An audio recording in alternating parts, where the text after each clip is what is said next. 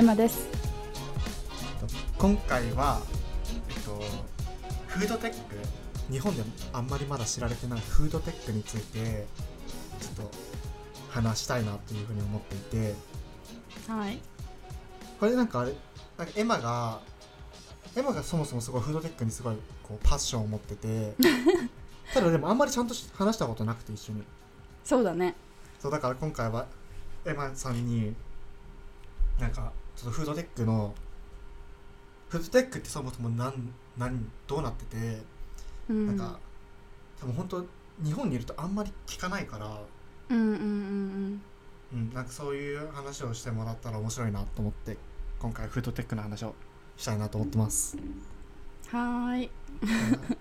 でじゃあなんかもともとなんでフードテックを知った知ったり知ったりなんか面白いなと思った。そうだねそうだね。なんかえっ、と私の会社って会社っていうか仕事でえっ、と食飲食分野を扱ってるんだけど その中で結構今注目されてる、まあ、分野っていうのがフードテック。なんかトラディショナルのフードドリンクセクターだといろいろさなんだろうペプシーとかネスレとかユニリーバーとかそういう大きい会社が多いけどなんかスタースタートアップの観点から見ると今、えー、とテクノロジーをフード分野に使うっていうような、まあ、分野がすごい今成長してきていてあの面白い 感想 面白いなと思っているところです。もうなんか仕事で関わってるからなんか自然に興味が湧いていろいろ調べてるっていう感じですかね。でそのテクノロジーを使ってなんかどのぐらいの熱量で話す結構もうそういう食品関係の会議とかに出ると必ず話される感じじゃん。うんそうそうそうそう。もうなんか本当に熱い。なんかみんな話してる。あのフードのだフードドリンクセクターの人たちは。へえで私の本社からもあのこれは絶対プライオリティにしようっていうことでい一番なんていうの？一番のプライオリティとして扱ってるしアメリカもすごいやっぱこの分野強いから なんかいろいろうんコンファレンスとかもあるし結構注目が集まっている分野じゃないかな。なんかハイフンテックっていうさなんか例えばフィンテックとかフードテックとかあとなんだろう。エドテックとか？そうそうエドテックとか、そうそうなんていうの？フェムフェムテック？フェミニズムのフェムテックとかなんかそういうハイフンテックっていうんだって。なんかそれのなんていうの？テクノロジーをなんていうの？トラディショナルな分野にどんどん apply していってどんどん良くしようみたいな流れが今スタートアップ界の中で起こっていて、まあ、そのうちの一つかな。フードテックは。うんうんうん。でもなんかその HR テックとか例えば、うんうんまあ HR テックとかさっきに言ってた何？ファイあのファイナンスフィンテックとかフィンテック、うん、結構なんかそのお金がすごい強い。なんていうの？お金を稼ぐための コンテクストが結構強い、うん。より良い人材を取ろうとか、うんうんうん。なんか結構ビジネスがすごい強いっていうイメージがあるんだけどフードテックも結構みんなこう、次のなんか稼げる分野みたいな感じで話されてるそうどうだろう。次の稼げる文化あ分野。なんかえっ、とね多分フードテックに関して言うとなんか環境問題を解決したいとかなんか今まであった農業の問題とかをテクノロジーで解決したいっていう結構パーパスが先に来るあの来てる会社が多いと思う。なんか、うん。例えば、まあ、ビーガニズムもそうだけどその牛をさ生産する時に出る CO2 を減らしたいから、えーとまあ、その代替肉を作ってみようだったりとかそのなんだろうな。うーんなんか水を使わないで水を従来の方法より少ない量で農業をやってみようだったりとかなんか環境問題がいつもなんか関連して出てきてその問題を解決するためにテクノロジーを使ってみようっていう感じで始まった会社が多い気がするな。フードテックに関して言うと。なるほど。あじゃあ俺結構そのフードテックのイメージってすぐにこう代替肉あの、うん。本当のお肉じゃないもので作った肉とかそういうイメージが強いんだけど、結構そうんうんうん。の作る工程にもテクノロジーをたくさん入れてうん。その生産性を上げていくみたいなそうのそうそう。もフードテックの中に入るんだ。そういろいろなんか結構ね分野なんてフフードテックの中にもいろいろな種類があってそのオルタナオオルタナティブ系？あの代替肉とかビーガンの肉とかビーガンのなんだろう、うん、卵とか？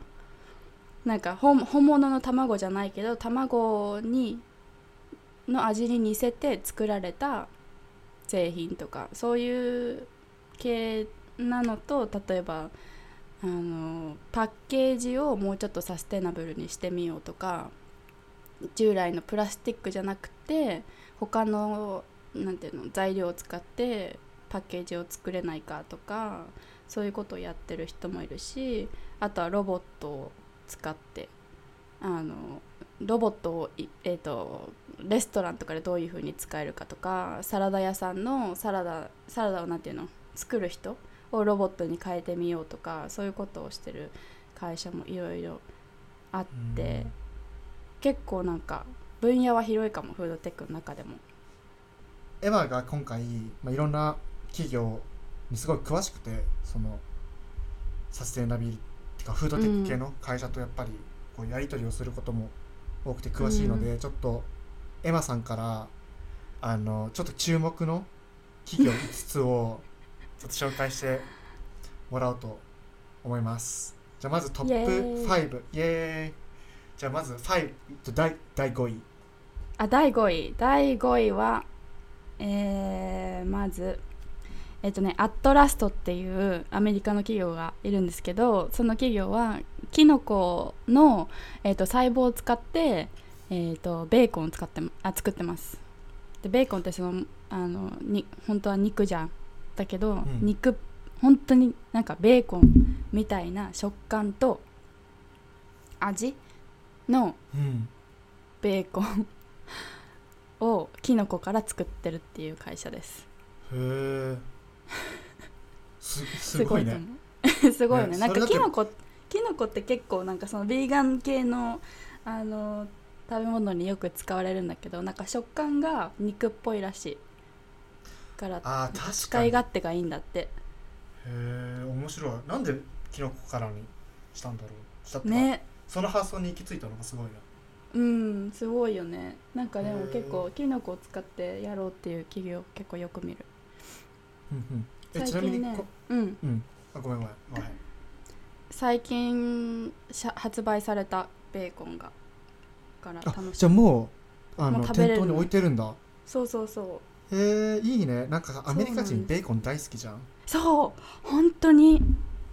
だからすごい人気になると思う。それはなんか結構わかる、なんかさバーガーとかにも絶対入ってるじゃんベーコンとか、うんうんうん。でかつなんかビーガンとかさ、うんうんあのそういう人もいるからなんていうのビーガンになってる人たちってさ、うん。そのお肉が嫌でビーガンになってるわけじゃなくて、倫理観でなってるからキノコから作ってるんだったらね食べ放題、食べ放題。そうそれそれ。えーちなみに値段とかってわかる？あー値段 180g で6ドル。え結構安くない？安くない？えいいじゃん培養肉より全然安いよ。うん。えしかも今なんかちょっと写真見てるんですけど焼く前は真っ白。でなんかキノコで作りました感がすごい。見える？見える。けどその焼いた後の写真を見るとベーコン、ベーコンでしょ、うん。このベベーコンにしか見えないよねこれ。うん。これちょっとすごい面白い。そう、はい、じゃあ第4位第4位はえっ、とノットプラっていうイギリスの会社なんですけどこの会社は海藻から包装を作ってるパッケージ。なんか例えばあのーマラソンする時に水飲むじゃん。あのー、選手の人たちが。でそのカップの代わりにこのノットプラっていう海藻でできた水が入っているあの包装を使っていてんその水をなんていうの包装するために水のパッケージを海藻で作ったものにしててそのまま運べるしそのまま口に入れられて何もゴミがゴミが出ないっていう製品。へえこれすごい。今写真も見てるんですけど。あよかった。ちょっともうちょっとうまく説明して。なんだろうね。でもこれ確かに説明すごい難しいけどイメージとしてはあのうわ難しいよねでもこれ。水風船みたいな。あそうだね。なんかすごい透明の水風船の中に、まあ、水が入っててそそれを持ち持ち歩いてるってイメージだけど俺ねこれこのアイディア自体は結構5年前とかに見たんだけどうん。あの結局商品化されないというかうんうん。あのその時は多分イノベーティブすぎて受け入れられなかったけどうんこれすごいね。多分破れないってことだよねきっと。そうそうそう破れない。ちゃんと運べるし。そっか。なんか今私もウェブサイト見てるけどカクテルにできたりするんだね。あとはなんかあのマックのさナゲットについてくるあのケチャップとかをこれにするとうもんっとサステイナブルみたいな、サステインうんなるほどなるほど。あこれすごい面白い。いいよね。いい。これなんか破れない保証があるのであればすごいいいと思う。ね。もうみんなこれにしてくれって感じ。なんかさあのちっちゃいドレッシングとかさあの飛行機で出てくるサラダ用のちっちゃいドレッシングとかもこれにしてくれればね。なんかもっと環境に優しくなりそうだけど。これももう売られてるんだ？ごめん。ああそこまでは見てなかった。売られてあそうそう売られて売られてるっていうか使われてる。もうあのねこの前のマラソン大会で多分使った。あそうなんだ。これでもマラソンにはすごい良さそう。でしょ？なんかすごいゴミが出るじゃん。あのカップ。うんうんうん。でだしね。これも取りやすいしね。パッて取って口に入れてそのままだから。そう。しかもさなんか海にそのプラスチックが捨てられてるのがすごい問題じゃん。でそれをなんか海からできてるもの海で取れるものでパッケージを作ったっていうのがすごいなんか素晴らしいなと思って、確かに。戻ってく。る、うん、そう戻ってく確かに。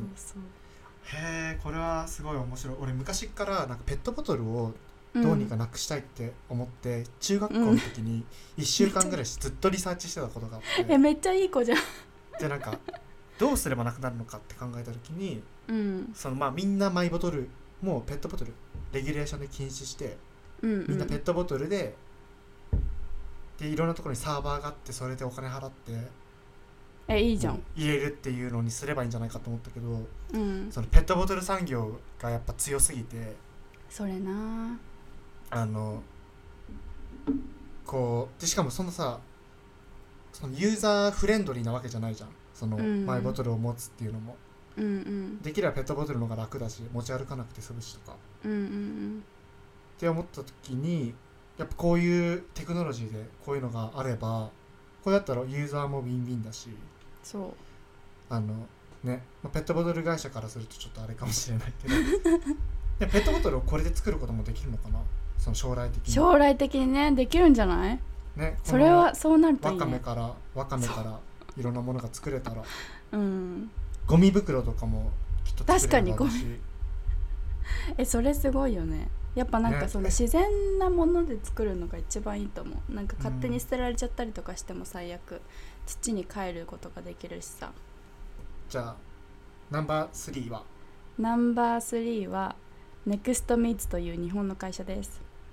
こ日本の？れねうん。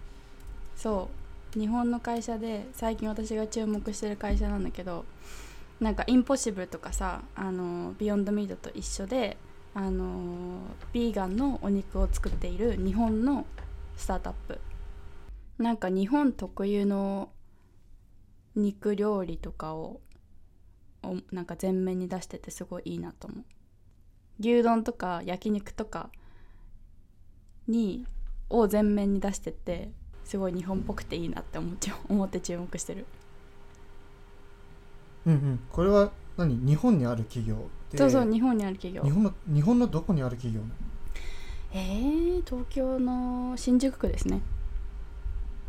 へえじゃあ日本へえじゃあもう日本人が普通にやってるそうそうなの。そうなのそうなの。へえ嬉しいね。嬉しいでしょ？あんま聞いたことなかった。そうそうそうそう。なんかにしかもぶっちゃけこういうの日本強そう。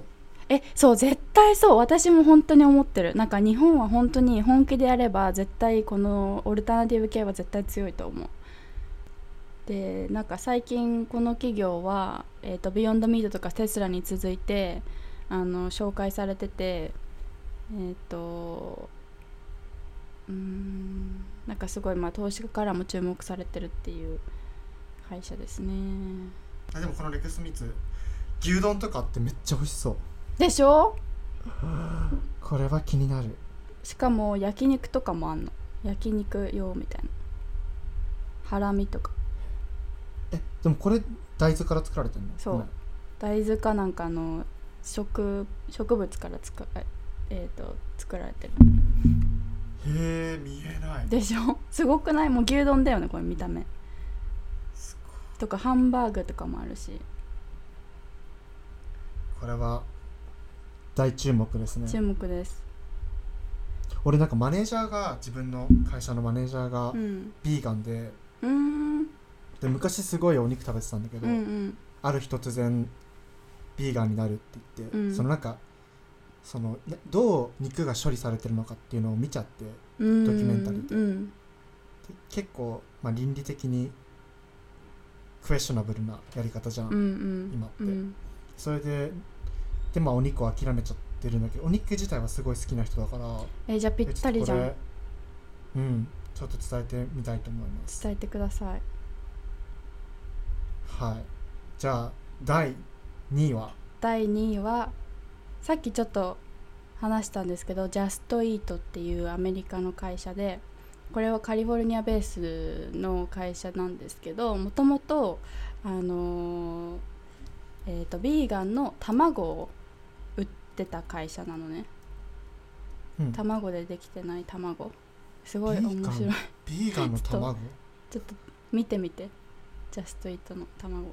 なんか本当にねあのペットボトルっていうかあのペペットボトルの飲み物みたいな容器に入ってるんだけどそれを例えば焼くとあのオムレツにできたりする。ああはいはいはい。なんかそうもともと液体状になってるってこと？そうそうそうそうそう。うんうん。なんかその卵をもうぐちょぐちょに砕いて えっとペースト状にしたみたいなものがペットボトルみたいなものに入っててそれを調理するとできるってこと？そうそれを調理するとオムレツになるっていうこと。へえでこれはえっと何でできてんの？あそれはね いい質問だね。わ私は分かりませんのでちょっと調べさせてください。あ豆だって。豆からできてるんだって。うーん。豆でも豆からできてるとはちょっと思えないぐらい美味しそうだしね普通の。えー。そうしかも俺昔からなんかやっぱり卵を食べてる時の罪悪感がすごくて。うん。え結構ショーンビーガン向きじゃん。ちょっと気持ち悪いってたまに思っちゃうんだよね。ああそうなんだ。鶏のすごい大好きだから卵、うん。もう大好きだからすごい食べるんだけど、うん。たまにちょっと考えると、うん。おー no なんかこれ鳥から出てきた卵。まあ無精卵無精卵だったとしてもとか、うん。あとまあそうだね。でもエッグは俺ケージフリーばっかの食べてた。し、うんうんうん。アメリカにいた時は、うんうん。そうでもすごいいいと思います。え面白い。でこの会社がこのエッグを作ってた会社そがうそう。会社があの今回はチキンを作っそうチキンを作り始めた培養チキンを作り始めてあのラブラボであの培養されている鶏肉を作り始めて最近シンガポールで売り始めたっていう注目めちゃめちゃ注目されてる企業です、ん。すごい。これだって俺シンガポール人にこの話ししたのね実は。うんうん。なんかジャストイートがやってるって知らずになんかこうヘッドラインでニュースに出てきて、うんあ面白いなと思ってしかも俺なんだろうさっき言ってたみたいにインポッシブルバーガーも培養肉だと俺思ってたから,、シンガポールでなんかなぜかチキンだけ認可されたねみたいな話したら、シンガポール人全然知らない。なんかあそうなのみたいな言ってたから多分すごいポテンシャルはまだまだそうね。あると思う、そうなんかシンガポールのマーケットがどれくらい成熟してるか私はあんまり詳しくないんだけどその人のなんか受け入れレベルにもよるよねそのマーケットっていうか消費者がどれくらいもう準備できてるかっていうのにもよるんじゃないかな。じゃあ最後第1位。イエーイ。第1位はえっ、と美味しいベリーという日本の会社です。イエーイ。イエーイ。でも本当に嬉しくてニュージャージー州で始め日本人が始めた、えー、と会社なんですけどえー、といちごを作ってるんですねでそのなんで彼がそのいちごいちごの会社を始めたかっていうとそもそもあのイースアメリカのイーストコーストで食べるいちごはあの西海岸から運ばれてくるからあのニューヨークとかに着いた時には1週間後あの取れてから収穫されてから1週間後とかもう経っちゃってるんだって。だからあんまり美味しくないっていうのがすごい彼の中であのなんかモヤモヤしててどうにかできないかと思って日本みたいな美味しいいちごが作れないかなと思ってでまあそうビジネスを始めることになったそうなんですけどでなんかすごいのがなんかそのい日本のいちごってすごい甘いじゃない？海外のいちごに比べて。うんでその同じいちごその同じレベルのいちごをアメリカで作れるようにっていう風にやってるのがすごくってで、えー、と畑とかで作ってるんじゃなくて室内の垂直農法っていうあの室内でできるなんていうの棚に棚に作るあの、うんうんうん。せえっとなんていうの生産方法でやってるのでなんか場所も取らないしあのビルの中とかで作れるから場所も取らないしあとは垂直農法でやると水が従来よりも90%ぐらいしょあの消費しなくていいんだって。だから環境にとってもすごい優しいしあとはその使った水をまた再生できる再利用できるからあのサステイナブルっていうところですごい注目を集めてて最近昨日くらいかな。50億えっ、と円でね50億円ぐらいあの投資えっ、となんてお金をなんていうのレイズしたらしいです。うーん。投資家からお金をもらったらしいです。すごい。もう全然なんていうのクオリティとして全く差がないし、うん。しかもこれってもう室内で作ってるってことはもう何天候とか関係ないわけじゃん。そうそういうことうん。そしたらこれさなんかもっと賃金の安いところで作ればもっと安く作そうそうそうそうそうそう。る し。なんかこれさいちごだけじゃなくて他でも作れそうだよね。そうそうなの。でだからえっとね室内その垂直農法って一番使われてるのはレタスの栽培で実は。うー。んその垂直農法を今回いちごにあの適用させたのがこの会社。でいちごだと結構その、えー、と種をまいてから成長してそのなんていうの、えー、と結果をエバリュエートできるまでに時間がかかるんだってレタスとかに比べて。だからすごうんうん。い今まで難しいとされてたんだけど、今回彼が成功して初めて。ビジネスとしてね。すごいうん。素晴らしい、へえこれはでもあのアメリカにいる日本人には朗報だね、えー、本当に両方なんか嬉しいでもなんかね8個で50ドルとかするのね。なんかめちゃなんか駐在員向きえそうそうそう。お金持ち向けで。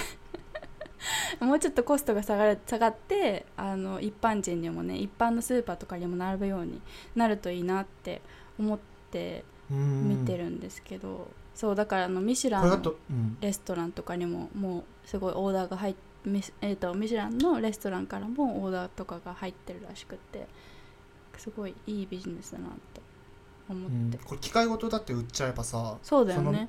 レストランのバックヤードで作れるわけそうそうそうそうどこでも作れる。うん。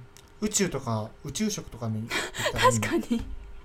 宇宙でいちごへえこれでもすごい日本人が作ってるっていうのはなんか嬉しいね。嬉しいよね。アメリカで頑張ってるっていういい例かなってなんかアメリカって、うん形もすごい綺麗。あそうそうんそうなんだよ、うん。すごい綺麗。なんかアアメリカメリカって？そうそうアメリカって結構水不足とかが多いじゃない？あの西の方は、で結構その農業とかに影響を与えちゃうっていうなんか天候のねあの災害が多いからなんかそういうところに関してもなんかこのテクノロジーを使っていけばなんかもっと需要と供給が安定するんじゃないかなっていうふうに見てます。うん。うん確かに。なんかさ本当にもう究極のレベルまで来たって感じだね。うん、じゃあこれ第1位でそうで納得です。はい。めっちゃ。というランキングでした？ランキング。めっちゃ面白かった。よかった。いろいろ。じゃあなんかこれこれさうんすごいいろいろあるし、うん。日本も検討しててうん。なんかさっきイスラエルが結構住んでるって言ってたけどイスラエルはなんか西方とかの方のどちらかというと、うん、イスラエルもねすごいフードテックに強くってなんかそもそもあのテクノロジー全般に関して強いんだけどイスラエルって。サイバーとか。なんだけど、例えばこの前見たのはなんか砂糖の代わりになるなんか甘味料。砂糖よりなんか少ない量で同じ甘さになるからなんかたくさん砂糖を取らなくてもいいみたいな。砂糖体に悪いもんね。そう。なんかその代なんていうの代替肉じゃなくて代替砂糖。オルタナティブシュガーみたいなものも今すごい注目されてる。へえ面白い。あとは、うん、代替肉の分野もすごいイスラエル強いしなんかカンファレンスとかに行くと絶対いるイスラエル、うーん。やっぱすげえな、うん。イスラエル。アメリカイギリスイスラエルぐらいかな。なんか三強は、うん。なるほど、うん、じゃあちょっと日本も頑張ってほしいやいですね。本当に頑張ってほしい。絶対日本は強い強いと思う。食に関して。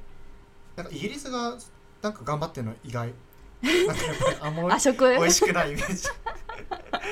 確かにね。それはそうかも。なんかうん。でもイギリスってすごい環境に対してなんていうのすごい積極的に取り組んでるからなんかシナジーはもともとあるのかもしれない、なんかサステナブルパッケージとかもそうだしあのビーガンの人もあのヨーロッパで一番多い国だから。あそうなんだ。そうそうそうそうすごいビーガンの人も増えてるしあとはユニリーバとかユニリーバってイギリスとオランダの企業だけど例えばユニリーバの企業えユニリーバの中ではあのもうそそもそもプラントベースとプラントベース食品のもう部門が出来上がってたりとかあとは他のテスコとかあとどこだったかなマークススペンサーとかそういうイギリス系のスーパーの中でももうそのビーガンの食品だけを見る部門っていうのがもうできてるんだってそのスーパーの中で。うんだからもうすごいプライオリティとして見てるっていうのはすごい外から見てても感じるかな。うーん。やっぱでもユーザーユーザーというか消費者のうん意識が高いとやっぱ企業もそれにこうね。反応してというそうかそうそう。ちょっとなんか日本もそういう意識が高まったら、うん。さらに大きい市場になるかもね。なると思う本当に。はへえめっちゃ面白かった。いよかった。ありがとうございました、はいありがとうございました。ちょっとホットな。ホットな。え本当に詳しいねでも。えー、なんかまだすごい。まだまだずっと話してられる。面白いからね。じゃあちょっと次のなんかトピックというか うん。話したい内情としてなんかこの間あのイギリスのあまあえっとメーガン・うん、マーコーが、とまあえっとヘンリー。ハリーな。ハリーそう。ハリー。ハリーがあのオプラのアメリカの、まあ、テレビ番組に出て、まあ、ちょっと王室でどういう扱いを受けたのかっていうことに対する、まあ、暴露インタビューみたいの、あれ90分だっけ？そんな長かったの？なんか、うん、CBS かな？うんでやって、で今すごい。大きな話題になってるんですけど、はい。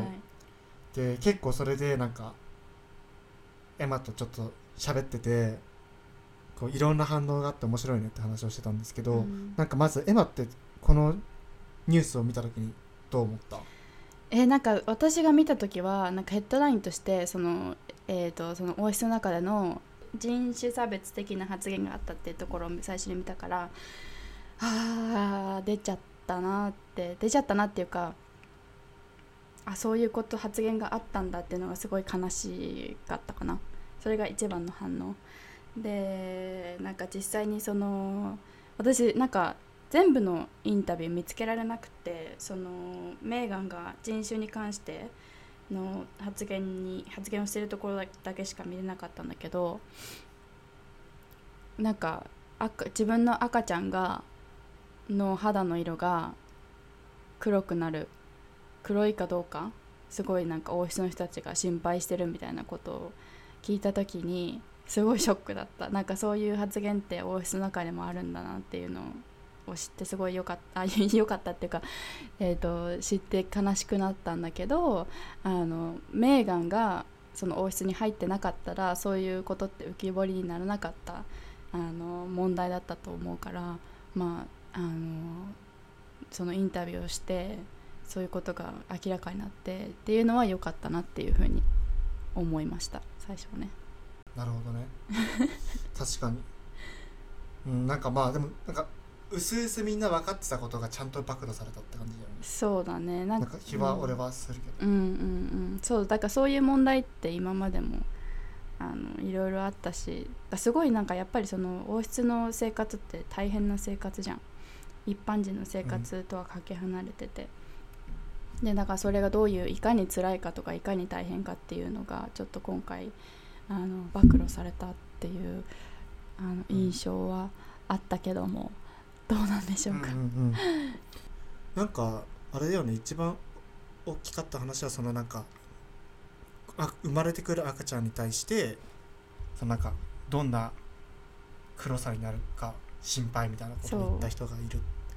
あのしかもロイヤルファミリーの中の誰か、まあ、ある人がって言ってて、うん、でそれは女王じゃないしあの皇太子でもないっていうのを言ったんだよね、確か。でもう一つがなんかアーチーっていうあの、まあその2人の子供、うんえっとメメーガンとハリーの子供アーチー君っていう男の子がいるんですけどなんかその子がなんか本本来であると本来えっとなんだっけジョージ5世かな、うん、が書いたそのもともとのルールによるとえっとアーチー君は、えっと、今の皇太子チャールズ皇太子がキングになった時だクイーンエリザベス女王が死んでお亡くなりになられて、うん、えっと、チャールズがキングになると、えっと、一応継承権が得られるはず、うんうん、なんだよ。確か、うん、そのタイトルが一応つく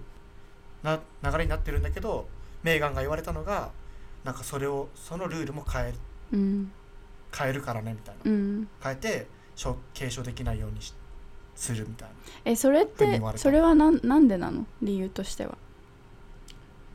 なんか理由その後オプラがなんかそれなんでだと思うって言ったらすごいごまかしながら、まあ、人種。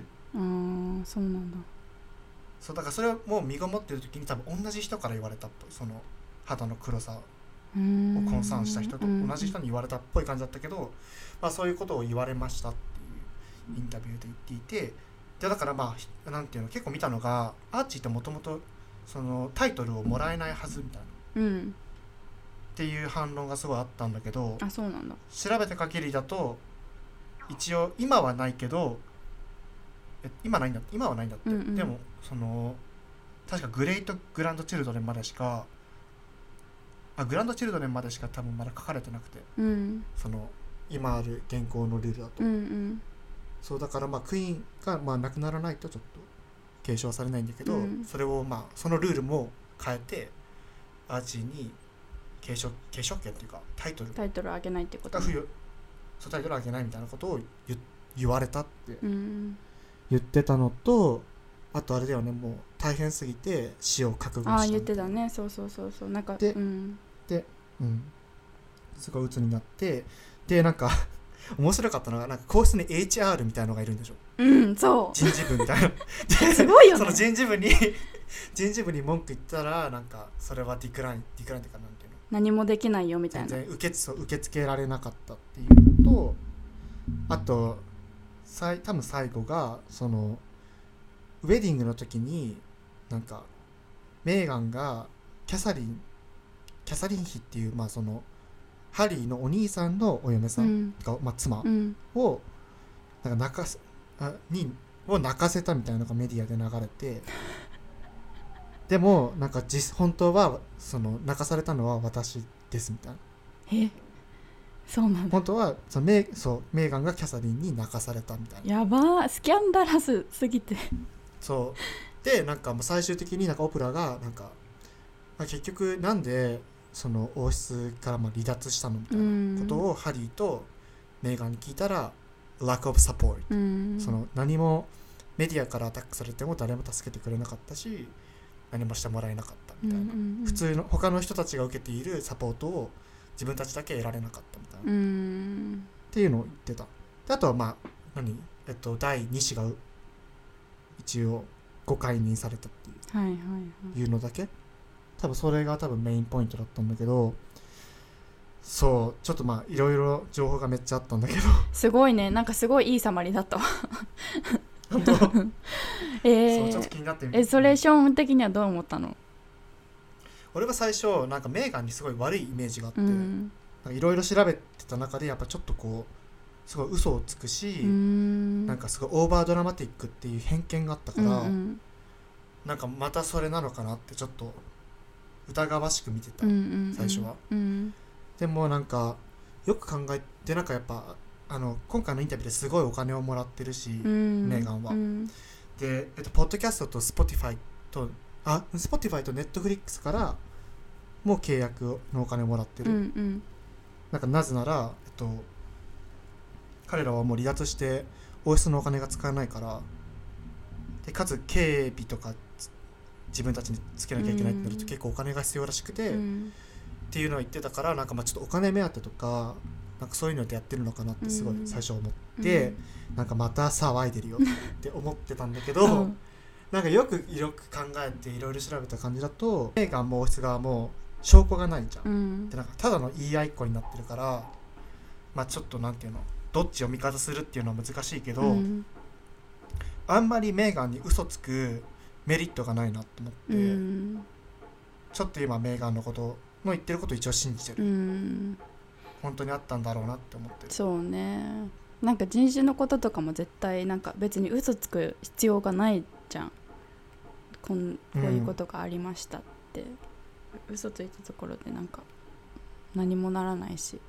私なんか結構あの自殺しするっていうことも頭によぎりましたみたいなことを言ってる時も結構なんかまあ大変だったんだろうなっていうことがちゃんと伝わってきたから私はなんか本当になんかそういう問題になんかなんていうの光が当てられたっていう事実がすごい良かったなと思うかな。なんか王室まあそのなんていうの王室に入るまで前になんかいろいろ覚悟しないといけないいけなかったことっていうのはすごいあると思うしそれはわかるんだけどでもそれと別にしてなんか自分がマイノリティとして今生活してる中でなんかそういうなんかマイノリティだから不当な扱いを受けたとかなんか周りの人だ周りの人からなんか違う扱いを受けたっていうのはすごいなんか王室にとってダメージだしそれはなんか考え方をアップデートしていかないといけないんじゃないかなって個人的には思うかな。うん。確かに。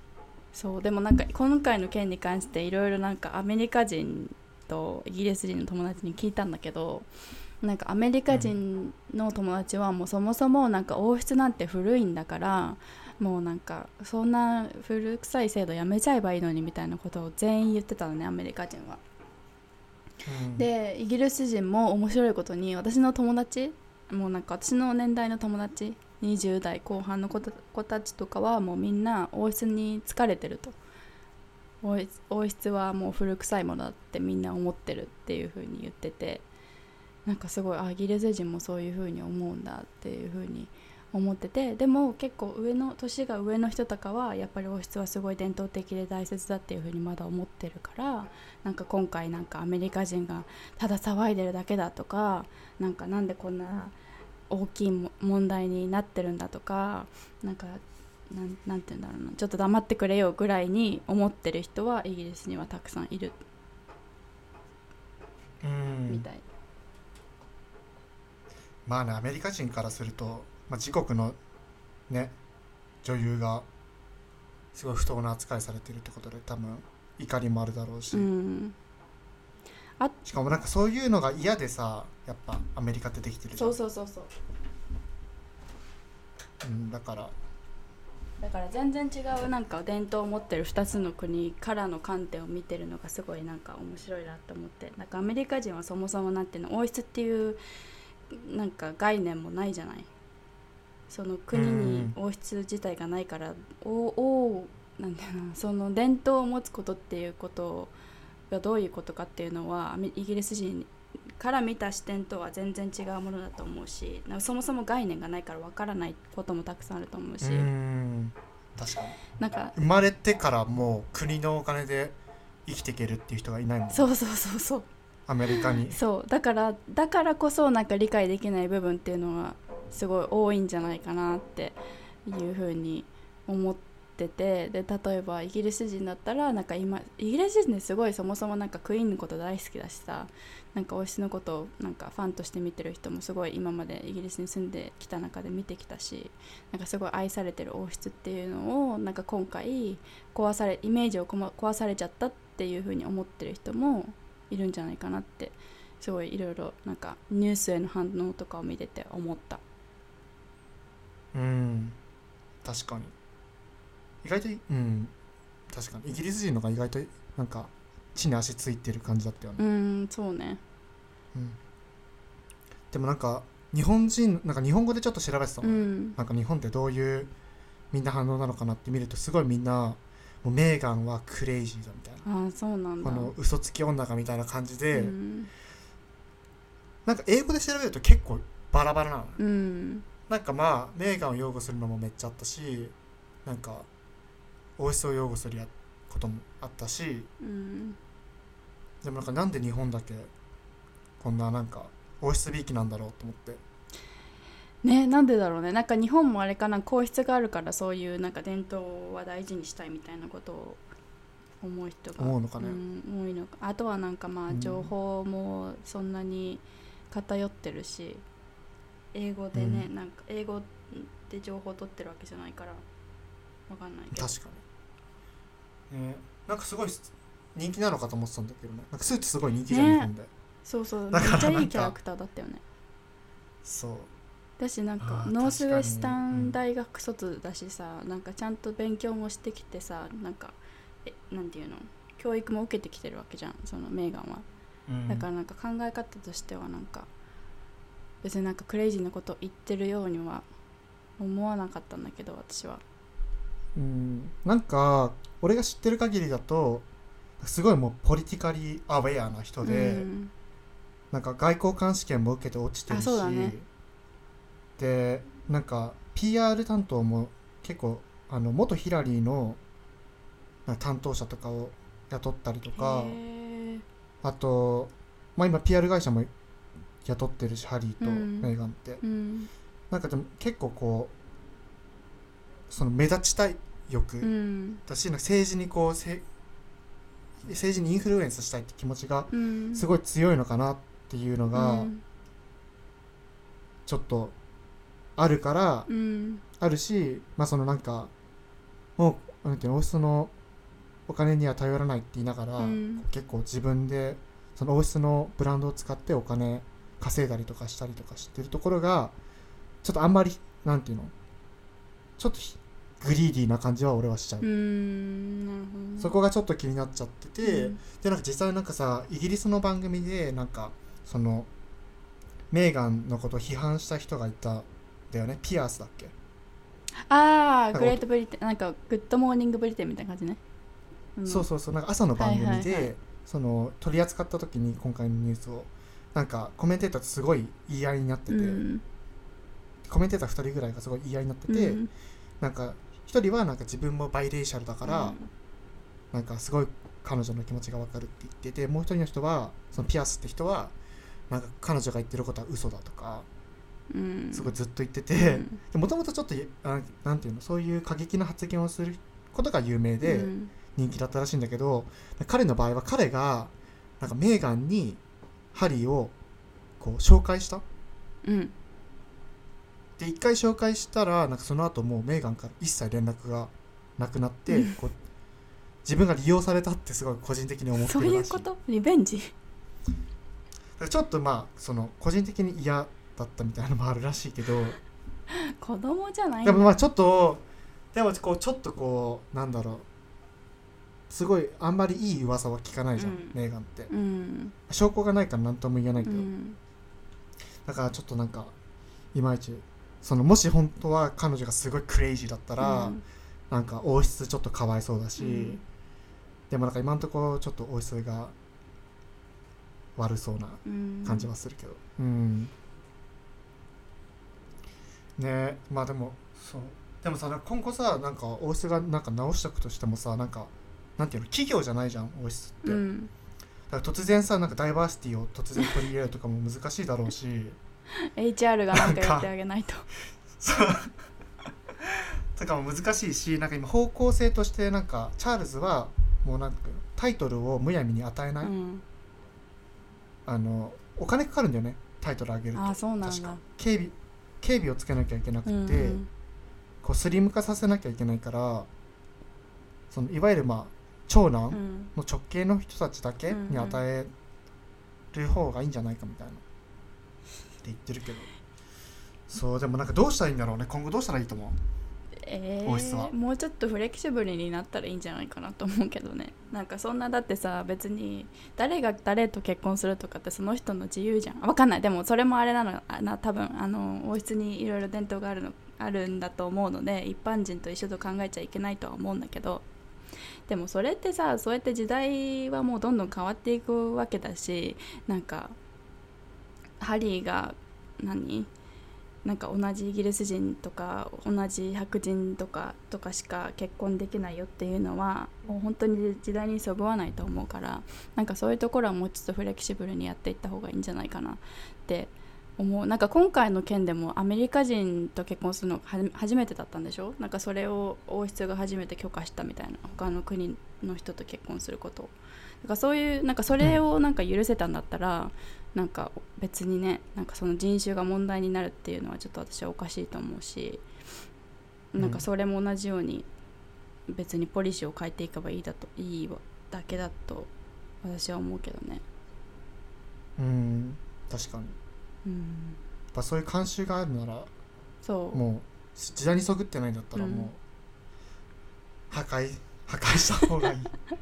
そうだからだから今回のあのインタビューでメーガンがこういうことを表立って発言したのはすごいいいことだったと思う。なんかこれがどういうどうん。どどういうどこまでその発言が実際に王室のポリシーにか関わっていくかは分かんないけどなんかこういうふうに世界から注目を集めてあのこういう問題があるっていうことを世界にす知らせることができたのはすごいいいことだったなってうん思うかな。えコミュニケーションのやり方も正しかったと思う。ああいうインタビューっていう形は。うーん。なんかでもうんどうなんだろうね。正しかったかは分からないけどそのマスになんていうのアプローチできたっていういう観点では良かったと思うしそのインタビュー形式でやることですごい議論が生まれたのは良かったんじゃないかなって思うかうな、ん。なんか確かに、うん、そうね。まあでも結構アメリカ的だったよね。なんかオプラってアメリカ人？うん。うんなんか。オプラ、うん、アメリカす。人なんか、うん、アメリカうんなんかそのスピークアップ文化もすごいアメリカ的だったなっていうふうに思うし。うんわからない。そのなんかやり方が正しかったっていうのはよよわからないけど私には言えないけどうん、まあでもスピークアップしてこれをなんか公開できたのは良かった。しかもそれはなんかやっぱ英国離脱しないとできなかったことだしね、英国離脱じゃないわ。王室ブ離脱。メグジしないと。ットメグジット。そうそう。メグジットしないとちょっと言えなかった。できないことだっただろうし。ね。確かにそれは。うん。なんか多分個人的にはなんかイギリス人も王室がきっとレイシスなのは分かってたと思うんだうよね、んうん。だけどなんかエレファントというかそうだね。部屋にいるエレファントみたいな感じで誰も触れなかったところが、うん。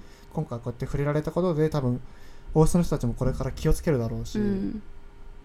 うん、そういう意味ではすごい良かったけどきっとねこれからもうあれだよね。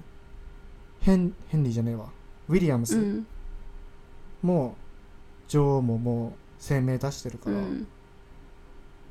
きっとまた動くんだろうけどすね。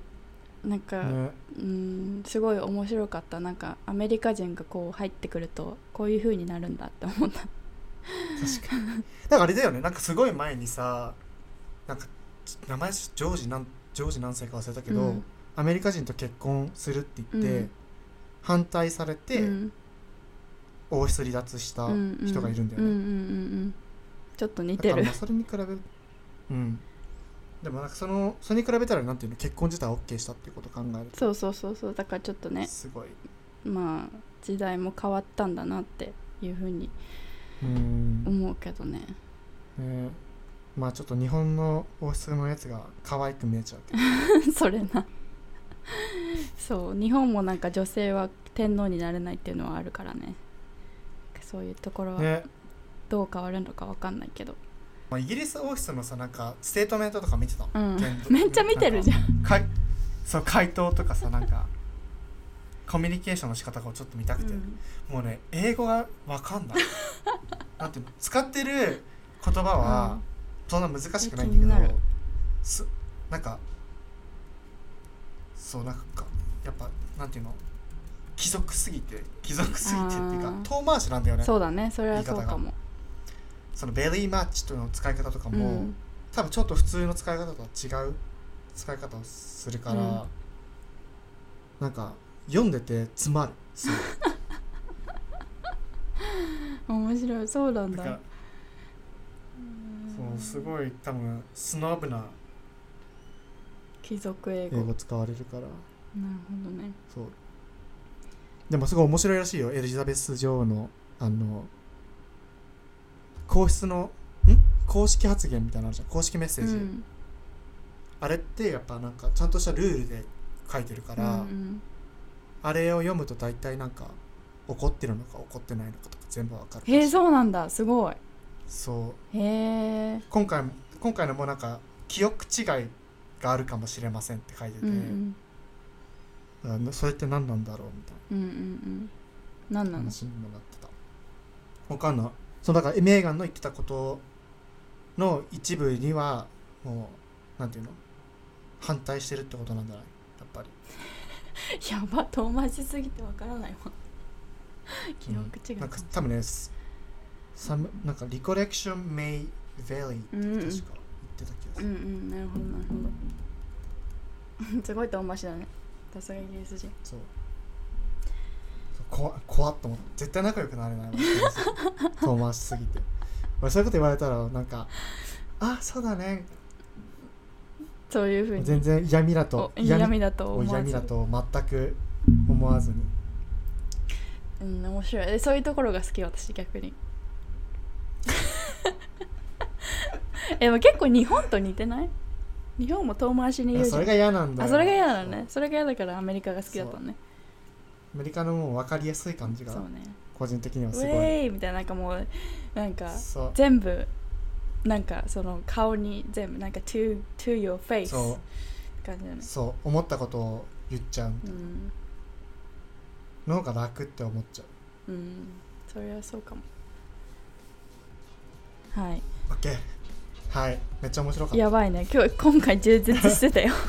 結構。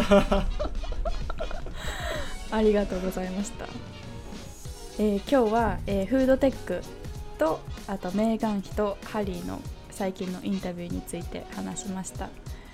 I hope you guys enjoyed it and we'll see you on the next episode. Bye! バイ